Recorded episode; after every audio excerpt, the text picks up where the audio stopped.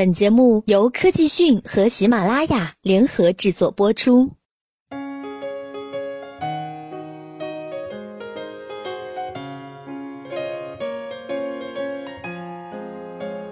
北京时间三月二十三号十九点三十五分，长沙贺龙体育场，国足在四万名现场观众的见证之下，一比零战胜韩国队。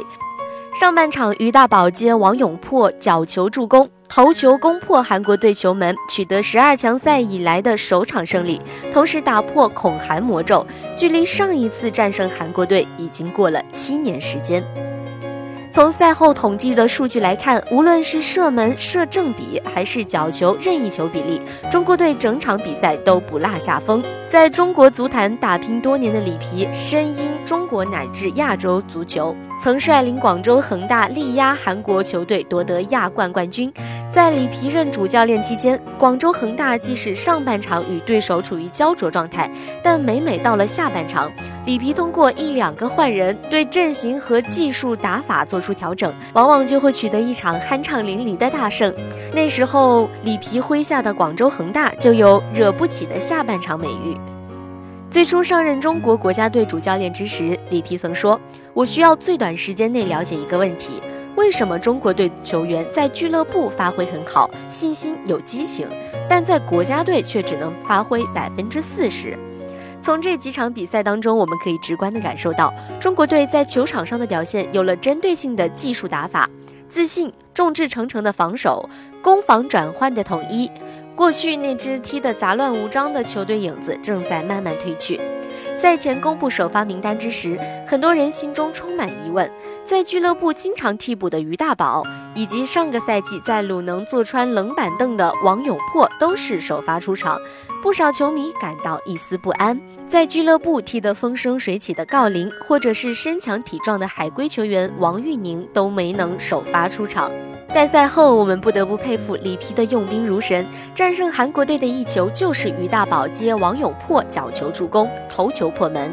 即使是面对韩国这种亚洲强队，里皮依然坚持四后卫战术，曾诚高接低挡，力保球门不失。后防大将冯潇霆同样稳若定海神针。而老将郑智再一次用实力证明，这支中国国家队不能没有他。在赛后，足球评论员董路更是直抒胸臆：看看郑智这表现和能力，当初国家队不用他是多么愚蠢的做法。战胜韩国之后，我们距离2018年的俄罗斯世界杯还有多远呢？